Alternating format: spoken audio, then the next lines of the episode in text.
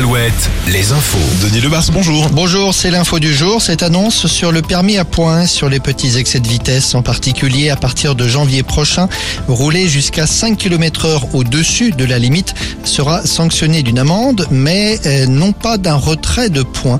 Du bon sens pour Gérald Darmanin, du non-sens pour les associations de lutte contre l'insécurité routière. Rappelons qu'au cours des trois premiers mois de l'année, le nombre de morts dans des accidents de la route en France a baissé de 9% par rapport au premier trimestre 2022.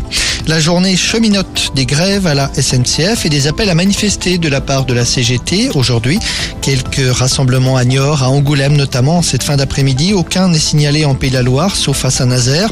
Le prochain rendez-vous intersyndical, désormais, ce sera le 1er mai. Elisabeth Borne annoncée dans l'Indre demain, selon le quotidien La Nouvelle République. Ce déplacement de la première ministre aura pour thème les services publics. Plusieurs membres du gouvernement devraient être présents. Un sursis pour les magasins Galerie Lafayette.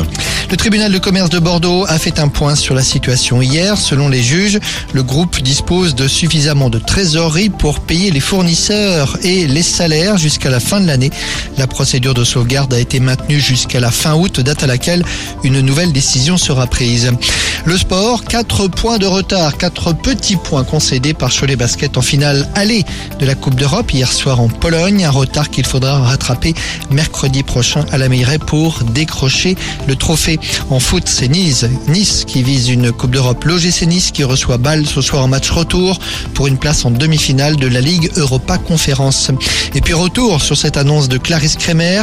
La navigatrice a finalement trouvé un bateau et une équipe pour le prochain Vendée Globe. Elle rejoint l'équipe d'Alex Thompson qui lui ne souhaite pas participer au prochain Tour La Foire d'Angers ouvre ses portes ce matin. Cinq jours d'exposition au Parc Expo à Angers. Bonne journée.